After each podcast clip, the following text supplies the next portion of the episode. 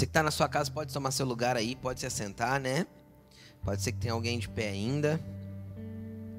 Abra a tua Bíblia comigo, Salmo 127, verso 1, sua Bíblia, seu notebook, seu tablet, seu celular, por onde você está acompanhando aí a leitura da palavra. Vamos orar. Senhor Jesus, obrigado por esta palavra. Nós pedimos que o Senhor se comunique conosco de forma intensa e profunda. Que o fluir do teu Espírito possa realmente colocar em ordem a edificação, Pai, da nossa casa em nome de Jesus, nós pedimos graça, sabedoria e entendimento para que possamos avançar naquilo que o Senhor tem para fazer em nossas vidas e através das nossas vidas. Na, em nós como casas, indivíduos e em nós como casa, família. Pedimos em nome de Jesus que a tua graça venha, que o teu poder inunde, que o Senhor manifeste, que cada vida seja tocada aí nos lares, que famílias sejam restauradas que vidas sejam edificadas, que o poder do Espírito transforme condições, transformem as dificuldades que cada um está vivendo, que o Senhor possa liberar a tua unção e o teu poder, em nome de Jesus. Amém. Amém. Salmo 127, verso 1 diz assim: Se não for o Senhor, o construtor da casa, será inútil trabalhar na construção. Se não for o Senhor o construtor da casa, será inútil trabalhar na construção. Se não é o Senhor que vigia a cidade, será inútil a sentinela montar guarda. Será inútil levantar cedo e dormir tarde, trabalhando arduamente por alimento. O Senhor concede sono àqueles a quem Ele ama. Em outra tradução, esse versículo é muito conhecido. Ele diz que o Senhor dá aos que Ele ama enquanto eles dormem. São traduções diferentes de um mesmo versículo. Deixa eu falar um pouquinho a respeito dessa estrutura de casa. E hoje eu quero lidar com dois ambientes. Nós nós aqui no Cumprir, se você já, já é um membro desta igreja, você sabe que nós tratamos nossa casa espiritual com muito zelo. Nós falamos muito sobre família de fé, casa espiritual, e nós tratamos bastante esse ambiente. Eu não quero falar disso hoje. Hoje eu quero falar de casa em dois aspectos. Primeiro, no aspecto individual, como indivíduo. Depois, no aspecto como família, como casa no sentido lar. É interessante que o salmista ele, ele, ele percebe, e é muito interessante eu falar assim, o salmista, mas é legal de quem é esse salmo, quem escreveu esse salmo. O autor deste salmo é Salomão. Nada mais, nada menos que o homem mais sábio que já existiu sobre a terra. nada mais, nada menos de um homem que tem palavras de sabedoria incrível. E ele, e ele percebe, através da sua sabedoria, do seu relacionamento com Deus, e através de tudo aquilo que ele construiu no seu entendimento, ele fala: olha, se o Senhor, se Deus não estiver construindo a casa, em vão trabalha aqueles que constroem. Agora, sabe o que eu acho interessante? Na verdade, ele não fala se o Senhor não estiver construindo, ele fala se o Senhor não for o construtor da casa. Ou em outras traduções, se o Senhor não edificar a casa, em vão trabalham os que edificam. Sabe o que é interessante? É muito interessante que eu fique imaginando uma planta de uma casa. Aí alguém abre ali os alicerces, e começa a construir. E é muito interessante que quando a gente vai construir uma, uma casa, nós planejamos. Nós queremos, nós desenhamos um esboço na mão do que a gente tem ideia de uma planta. A gente leva aquilo para o engenheiro ou para o arquiteto para ele esboçar alguma coisa para nós. A gente quer hoje, né, com a tecnologia, a gente quer uma visualização 3D de como aquilo vai ficar, se vai se enquadrar naquilo que a gente está imaginando. A gente sonha, projeta. E aí, normalmente, nessa altura, os alicerces estão sendo abertos aberto, mas a esposa já está pensando no piso, no móveis planejado que ela vai pôr, onde vai encaixar cada decoração que ela vai pôr naquela casa. E, ela, e, e o casal planeja de uma forma muito intensa a construção de uma casa. Aí eu fico imaginando, se eu pegasse uma construção dessa e entregasse na mão do construtor, do engenheiro que vai acompanhar a obra junto com o construtor que vai executar a obra. E de repente eu chegasse no engenheiro e falasse assim, ó, tá aqui as plantas, tá aqui tudo que tem que fazer. Chegasse no construtor, explicasse tudo e falasse assim, ó, só que eu preciso fazer uma viagem. E eu vou ficar ah, 20 dias fora. Mas ó, que vocês precisarem de material de construção, pega ali. Que vocês precisarem de isso, daquilo, tal, e eu vou e viajo. 20 dias depois eu volto, chego lá na obra, vou lá ansioso para ver qual é a situação daquela obra, para ver como está. Quando eu chego lá naquela obra, eu vejo as paredes já numa meia altura, e eu olho para o desenho daquela casa e eu falo assim: não, para tudo, não foi isso que eu planejei. Cadê as plantas? Não é isso que está nas plantas. Não é assim que eu idealizei. Cara, e muitas e muitas vezes isso acontece na nossa vida. Isso já aconteceu na sua vida. De fazer, faz, você fazer planos, idealizar coisas, se projetar para um tipo de construção, para chegar em certos lugares, para alcançar certos lugares, para tocar certas coisas, mas ali na frente você olha para tudo que foi construído e fala: não, não é isso que eu tinha pensado, não era aqui que eu imaginava chegar, não era assim que eu queria que minha vida fosse, não era nesse lugar que eu queria que ela chegasse. E aí você olha para aquelas paredes já com um metro e pouco de altura, você fala: Meu Deus, o que eu faço agora? Se eu derrubar tudo, eu tenho que começar do zero e gastar tudo de novo. Mas se eu continuar a construção desse jeito, não é o que eu queria.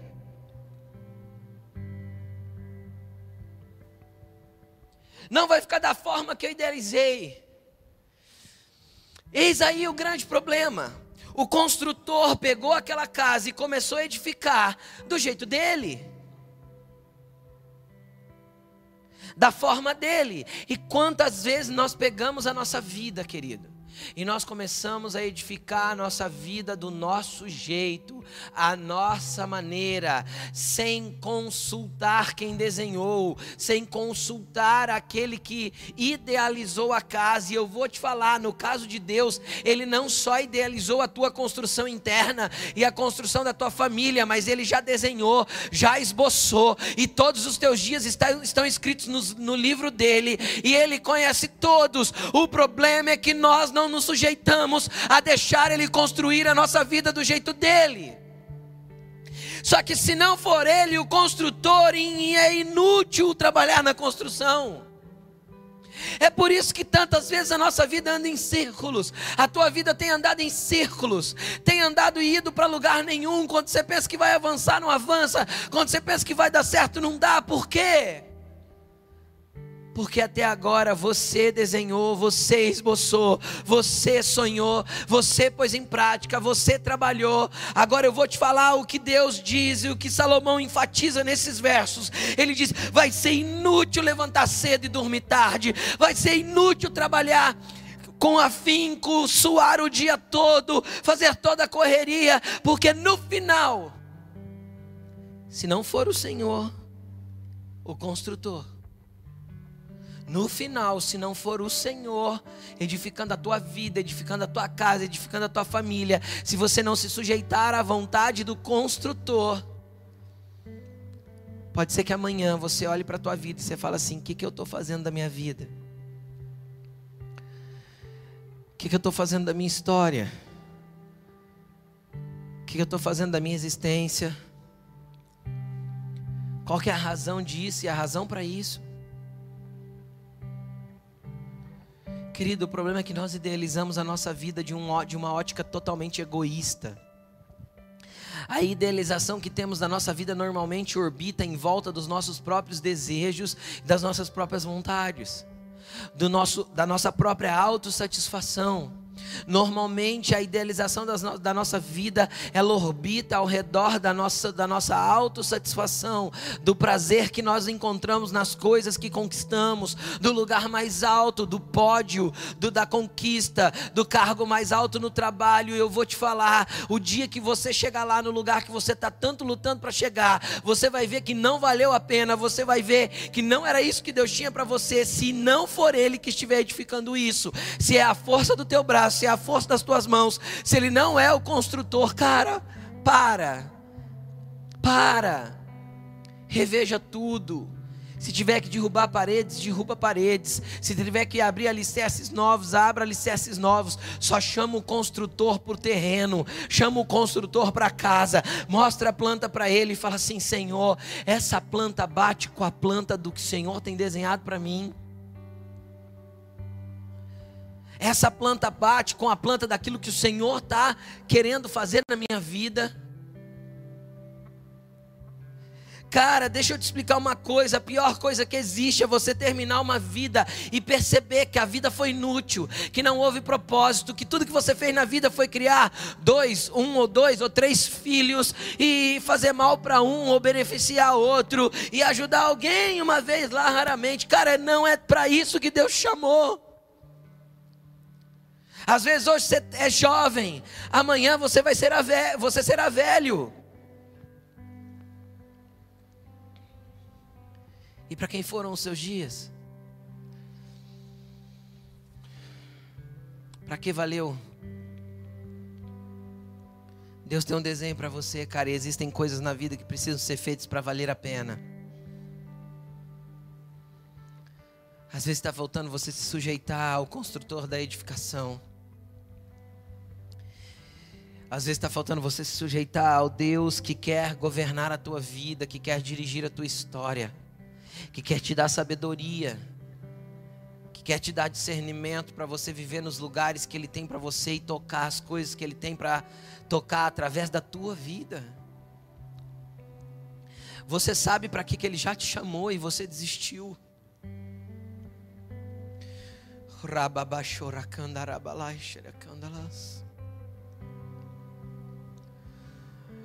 Você sabe que Ele já te chamou e você desistiu. Volta. Derruba as paredes que você levantou com as suas próprias mãos, com a tua própria vontade. Quebra tudo e joga fora, mas começa no centro da vontade dEle. Você sabe que o que você está construindo está em desacordo com a vontade de Deus. Só que você já se sente envolvido demais para parar. Você já se sente consumido demais para desistir. Você já vê que gastou muito tempo da tua vida para chegar até neste lugar. E agora você quando você para e olha e fala assim: Meu Deus, o que eu faço para começar de novo? O que você faz para começar de novo, querido? Sujeite-se à sua construção, à edificação para Ele. Pare de construir do teu jeito. Às vezes, no meio da tua caminhada, você pisou em pessoas, magoou pessoas, feriu pessoas. Está na hora de recomeçar, está na hora de rever, está na hora de você começar a se sujeitar ao construtor, ao mestre de obra e começar tudo de novo. Feche seus olhos um minuto, sentado mesmo. Fale para Ele, Senhor, o que eu tenho construído que está em desacordo com a Tua vontade? O que eu tenho construído que não está alinhado com o Teu propósito? O que eu tenho lutado tanto para edificar que não está de acordo com aquilo que o Senhor quer que eu edifique? Pare e pense e coloque diante do Senhor.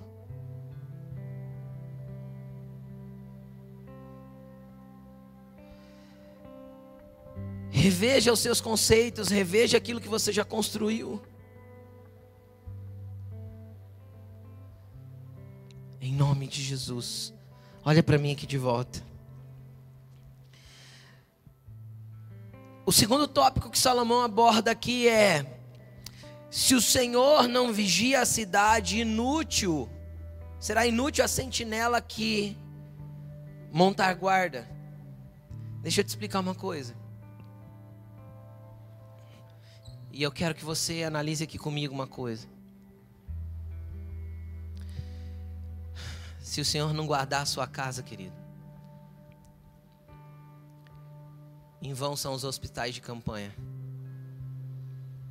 em vão são os números de leitos disponíveis, toda essa correria que o governo está fazendo para tentar guardar as cidades, será em vão se a tua casa não estiver escondida nele.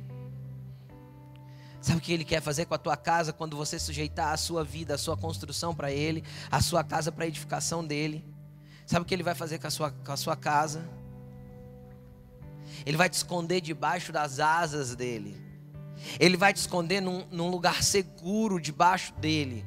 Você e a sua família estará escondido no Senhor, guardado no Senhor.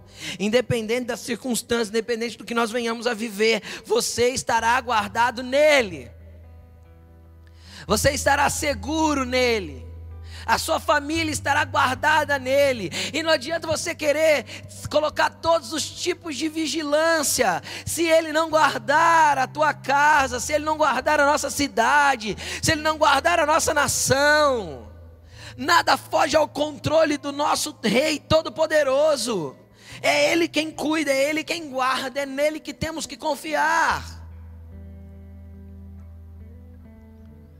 Ah, que essa palavra seja uma palavra de esperança e de confiança para o teu coração, para a edificação da tua vida. Que você mude o paradigma, que você mude, mude a perspectiva de como você enxerga a vida. A vida não orbita ao redor do teu umbigo, não é ao redor do atendimento das tuas vontades. O importante não é a tua carreira. E eu não estou dizendo que você não tem que estudar e não tem que fazer uma carreira, eu estou dizendo que ela é secundária diante da vontade de Deus para a tua vida, diante daquilo que Ele quer fazer na tua história. Ela é secundária. A faculdade que você está fazendo é secundária diante do quanto Deus quer te usar dentro daquela faculdade. O trabalho que você trabalha, ou o cargo que você ocupa dentro do seu trabalho é secundário diante da expressão do reino que você tem que trazer para aquele lugar. Se você vai chegar num cargo de gerência, que seja pela sua integridade, justiça e honestidade, manifestando o reino de Deus, e não porque você saiu pisando em pessoas, ou tentando fazer bonito e, e, e, e puxando o saco de pessoas para poder chegar nos lugares que você queria. Que seja com os princípios do reino, que seja com o Senhor edificando a casa, que seja com Ele sendo o construtor, que Ele seja o teu porto seguro, que Ele seja a tua segurança. Sabe o que é interessante? Quando Satanás chega na presença de Deus para poder falar a respeito de Jó, tá lá no comecinho do livro de Jó isso. Jó 1, 2, lê lá. Deus elogia Jó para Satanás. Deus chama ele de reto, íntegro, justo. Satanás responde assim: É claro, você colocou uma cerca ao redor dele e protege tudo que é dele. Ah, esse é o segredo dos que deixam o Senhor construir. Eles estão cercados e seguros nos braços daquele que os ama. Aos anjos do Senhor é dado ordem a respeito daqueles que o amam, para os livrarem. O Senhor está guardando a tua casa, o Senhor está guardando a nossa cidade, o Senhor está guardando a nossa nação, o Senhor é o dono de tudo aqui. E apesar de nós termos uma militância na internet querendo e na, no meio político querendo que o Brasil vire um caos, porque isso já é nítido. E eu não vou me calar diante disso, isso já é nítido. Existe uma classe política querendo que tudo vire um caos. Só para nas entrelinhas do caos eles terem posse do poder novamente.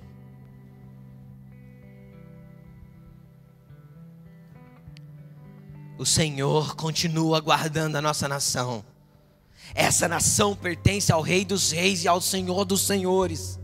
Essa nação pertence ao Todo-Poderoso. Essa nação é celeiro de avivamento para as nações. Essa nação vai tocar as nações do mundo nos últimos dias. E nós estamos vivendo eles. Desperte-se, nação brasileira. Levante-se, povo de Deus. Manifeste as verdades do reino. E deixe Deus conduzir a tua vida, edificar a tua casa, edificar a tua família.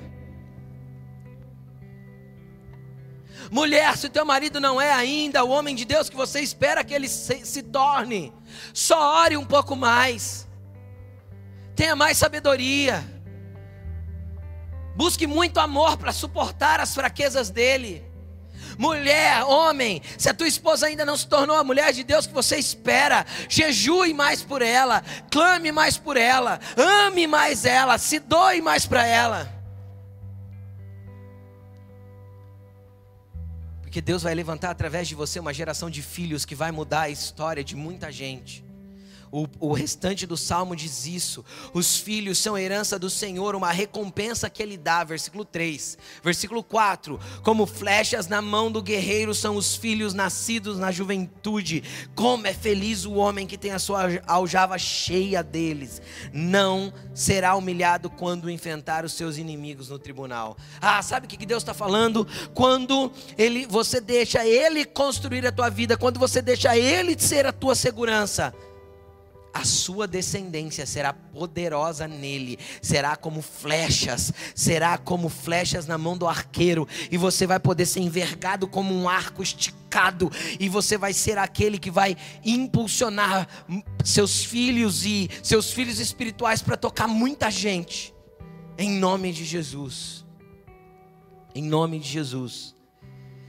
Para finalizar, eu queria que você lesse comigo Mateus capítulo 21 versículo 12.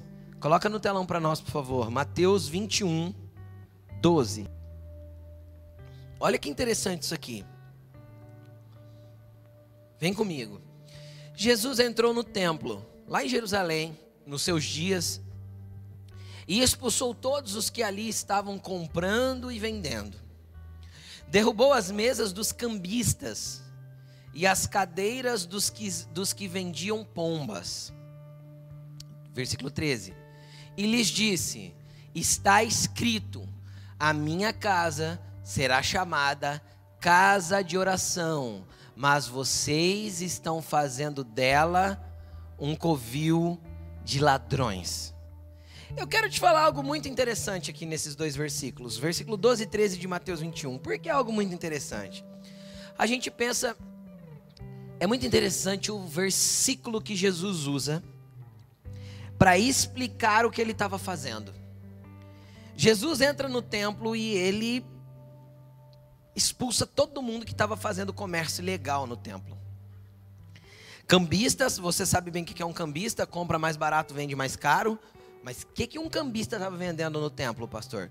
O que, que acontecia? Eu vou te explicar a lei para você entender o contexto. Vem, vem comigo, ó.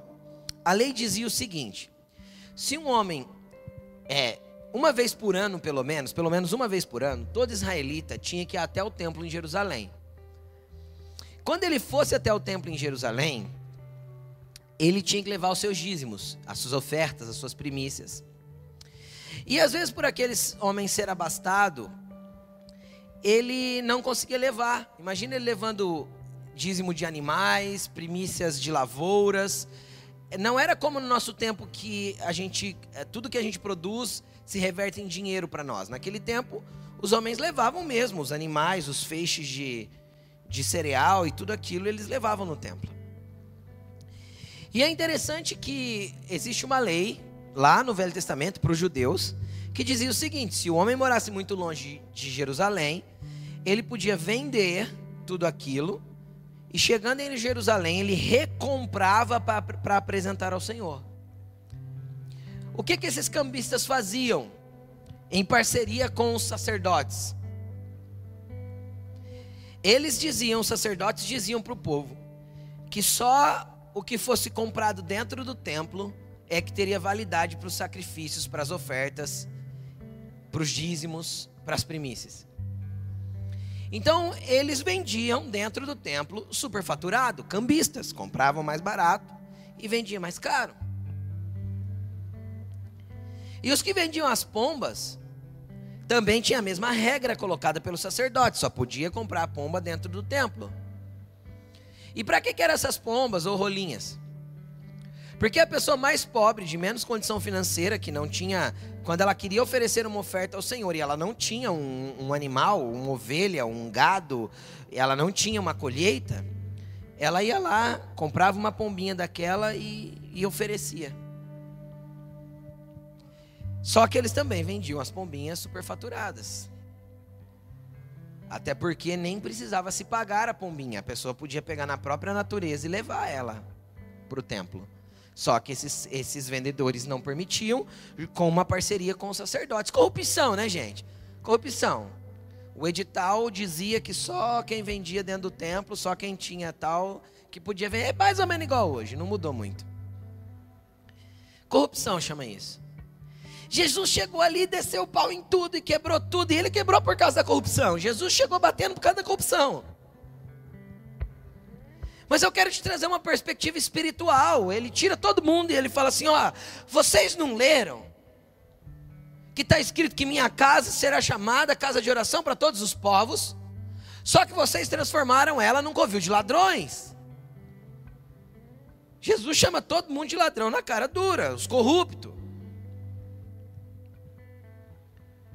E é interessante que Se nós formos pensar, eu quero que você venha comigo e reflita isso profundamente. Se nós analisarmos todos os evangelhos, os quatro, Mateus, Marcos, Lucas e João, minuciosamente, preste atenção, e você que é mais curioso da Bíblia, vai nisso aí que eu vou te falar. Jesus nunca usou o templo a não ser para ensinar. A Bíblia não relata Jesus apresentando nenhum sacrifício. A Bíblia não relata Jesus entregando nenhum tipo de, de oferta dessas determinadas na lei. A Bíblia não mostra. Não mostra. Pode ser que ele tenha feito, mas a Bíblia não, não nos mostra. A não ser para ensinar o povo quando ele ia lá, é que ele estava lá nos templos. E é interessante que o ministério de, de Jesus nasce com João Batista que era um cara que estava desabilitando o uso do templo. Como assim, pastor? Cara, preste atenção comigo. Se para ser perdoado de um pecado eu tinha que oferecer um sacrifício, nem que fosse de uma rolinha ou de uma pombinha. E aí vem João Batista ensinando que o arrependimento e o perdão de pecado vem através do batismo, e Jesus vai lá e se batiza com ele, e daí a Bíblia diz que os, os discípulos de Jesus também começaram a batizar as pessoas. Isso significa que tanto João Batista profeticamente, como Jesus já atuando como Messias, está apontando para algo muito interessante. Olha, o templo não serve mais para isso. O perdão não vem através de sacrifícios. O perdão vem através de mim, de arrependimento, de batismo e etc. Então, qual que é a razão de Jesus chegar lá e pôr os cambistas para correr se aquilo ali já não tinha mais utilidade? Se isso daqui, daqui, daqui a pouquinho Jesus morreria na cruz e ele consumaria todo o sacrifício e tipo ficaria totalmente inútil para o ambiente espiritual aquele templo judaico. Por que Jesus faz isso aqui? Além de combater a corrupção, qual mais ideia Jesus estava dando com isso? Profeticamente, Jesus limpa o templo naturalmente, mas profeticamente ele diz que ele estava limpando a casa do Pai. Agora deixa eu te explicar uma coisa. A casa do Pai não são os templos. Não em Jesus, não a partir de Jesus. A casa do Pai sou eu e você. A habitação dele somos nós. Então, profeticamente, Jesus estava dizendo: Olha, não deixe a corrupção entrar no teu coração, não deixe você se corromper com o dinheiro fácil, com as coisas ilícitas, com as coisas erradas. Isso aqui é uma testificação de um texto bíblico que Jesus usa para afirmar que ele não queria que dentro da casa dele, que somos nós, como indivíduos, que somos nós, como família. E que somos nós como família de fé. Ele não quer que a corrupção se instale. Ele não quer que as pessoas sejam corrompidas pelo pecado. Ele não quer que as pessoas sejam corrompidas pelo ganho desonesto. Ele não quer que as pessoas sejam corrompidas por aquilo que traz devassidão, por aquilo que mata o coração. Agora, como eu faço, pastor, para eu me ver livre de tudo isso, para minha casa andar em honestidade, andar em santidade? Se o Senhor não for o construtor, será inútil edificar. Eu quero te dar uma receita nessa noite: rendição, vulnerabilidade a Deus, entrega, renúncia, para que Ele possa começar a trabalhar na tua vida e na tua história de uma forma profunda e intensa. E quando você olhar o tanto que Ele já trabalhou e o tanto que Ele já edificou na sua vida, aquelas velhas paredes, aquelas velhas ruínas que você edificou já não farão sentido mais, porque o sentido da tua vida estará pautado em quem Cristo é na tua vida. Eu queria convidar você a se colocar de pé nesse momento comigo aí na sua casa. Eu queria convidar você a se colocar de pé comigo nesse momento aí na sua casa. E que nesse momento você fizesse a oração mais sincera da tua vida. E que nesse momento você fizesse a oração mais sincera que teu coração pode passar para o Senhor, colocando quantas vezes você entregou a construção na mão dele e quantas vezes você tirou. E quantas vezes você tirou e você viu a tua vida andar em círculos e voltar para o mesmo lugar? Quantas vezes você viu a tua vida andar em círculos e voltar para a mesma situação? Quantas vezes você viu a tua vida andar em círculos e voltar para o mesmo estágio? O Senhor nessa noite quer visitar a tua casa. A tua casa e a tua casa como ambiente e quer mudar a história do teu lar, a história dos teus filhos, a história da tua esposa, a história do teu marido, a história de quem você é nele. Um dia você vai olhar para as ruínas, para as paredes velhas e você vai olhar e vai falar: por que, que eu edificava assim? Não fazia sentido nenhum. Mas você vai ver paredes edificadas pelo Altíssimo, porque Ele está sendo o construtor. Então eu vou pedir para que você feche os seus olhos, nós vamos entoar uma canção ao Senhor aqui. E você aí na sua casa precisa entrar na presença dEle agora, de forma intensa, de forma verdadeira. Eu quero até te fazer um conselho. Se você tiver que sair de perto de alguém que está aí, com você na tua sala, se você tiver que ir para um cantinho, se ajoelhar, para chorar um pouco, para se derramar na presença dele, faça isso. Se você tiver que se prostrar na presença de Deus de alguma forma, faça isso agora. Se você precisa fazer tua oração silenciosa, mesmo que seja em lágrimas, se proste no chão, se dobre aí no tapete da sua sala ou no tapete do seu quarto, ou levante-se aí desta mesa e se lance ao chão, clame, chore, busque, mas não deixe de se render ao Senhor agora, porque Ele quer visitar a sua vida de forma intensa e profunda nessa noite, para que Ele possa ser o construtor, Ele possa ser aquele que faz tudo do jeito dele. Ele conhece a tua vida melhor do que ninguém, querido. E se você ainda não rendeu a sua vida para Ele, às vezes você nunca fez uma oração falando: Senhor, eu entrego a minha vida a Ti. E me rendo para que o Senhor seja o construtor da minha vida. Eu queria te convidar a fazer essa oração comigo agora. Feche seus olhos aí e repita comigo. Senhor Jesus, eu me rendo a Ti, para que o Senhor seja o construtor da minha vida.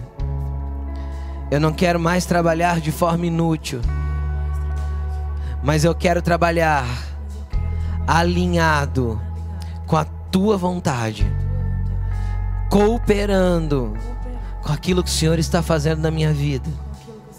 Eu te peço que nesse momento, que o Senhor me receba como filho, e o Senhor possa escrever o meu nome no livro da vida, para que eu possa ser seu para sempre. Em nome de Jesus. Amém. Amém. Se você tomou essa decisão de fazer essa oração hoje, e você nunca veio na igreja, você já veio, mas nunca tinha feito essa oração, eu vou pedir que você entre em contato, em contato pelo mesmo telefone que foi passado para os garis. O, o Fer vai colocar aí na tela para você. Mande lá. Hoje eu recebi o Senhor e, e o que, que eu faço agora? Nós vamos te orientar. Amém? Nós vamos te orientar que o Senhor abençoe muito a vida e a família de cada um de vocês. Que o Senhor prospere muito a vida e a família de cada um de vocês. E que a graça do Senhor inunde a vida e o coração de cada um. Em nome de Jesus. Eu queria chamar aqui agora a Laine. A Laine é nossa é líder da intercessão desta igreja, da batalha espiritual. Se tem uma pessoa que entende desse ambiente de oração é ela. E ela vai conduzir um pequeno período de intercessão. É isso aí, pessoal. Eu de volta aqui. Nós estamos fazendo de uma maneira ainda mais intensa na nossa CDO, oração, adoração, intercessão, por esse momento que nós estamos vivendo, porque lá temos todo o tempo para isso, não é mesmo?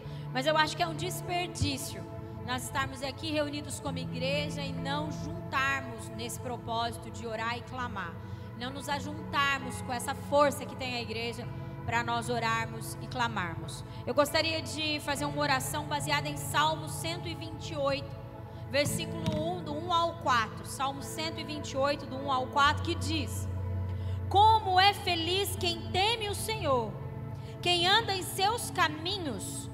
Você comerá do fruto do seu trabalho e será feliz e próspero. Sua mulher será como a videira frutífera em sua casa, os seus filhos serão como brotos de oliveira ao redor da sua mesa. Assim será abençoado o homem que teme ao Senhor. Eu gostaria de orar por prosperidade embasada no temor do Senhor. Prosperidade, quando nós falamos de prosperidade, não é apenas financeira. Prosperidade é, como o próprio versículo que lemos, fala sobre isso e diz: sobre uma mulher no lugar certo, então a sua casa será próspera. Um filho no lugar certo, sua casa será próspera. Sobre as suas finanças, sobre tudo. Amém? E uma das coisas que tem me preocupado bastante, eu tenho comentado com as intercessoras, tenho comentado com o pessoal da CDO, com as pessoas que estão próximas de mim, que algo que me preocupa muito é nós sairmos desse tempo de adversidade, esse tempo de dificuldade, onde Deus fez parar tudo e sairmos da mesma maneira que entramos nele. Isso me preocupa bastante porque eu entendo que se passarmos por uma prova e não sermos aprovados nela, teremos que fazer isso de novo. Sim, eu entendo que muitas coisas do que estão acontecendo fala dos sinais dos últimos dias, mas mesmo assim, eu de verdade acredito que Deus não gostaria que nós, os filhos, estivéssemos vivendo isso. E eu acho que é uma oportunidade muito boa, por isso meu coração se alegra de nós analisarmos, de nós nos autoanalisarmos, pensarmos naquilo que temos de valor e muitas coisas nesse sentido, né? Eu creio que tempo nós estamos tendo bastante nós que não tínhamos muito, né? Para orarmos, buscarmos a palavra e que de verdade o temor do Senhor venha encher os nossos corações, porque eu creio que isso nos livrará de toda, de toda a adversidade que ainda tem, tem por vir, de, nos guardará, nos fará permanecer seguros no Senhor de tudo que ainda tem por vir, amém? Então, levante suas mãos para o alto, feche os seus olhos e peça ao Senhor, ore comigo, concorde com essa oração. Clame ao Senhor nesse sentido de temor do Senhor. Ó Deus, nós lemos aqui na tua palavra que aquele que teme o Senhor, ó Deus, e que anda nos seus caminhos, ó Deus, é feliz e é próspero. Sua esposa é alcançada, seus filhos são alcançados, seu esposo é alcançado, suas finanças são alcançadas, Deus, tudo é alcançado pelo temor do Senhor.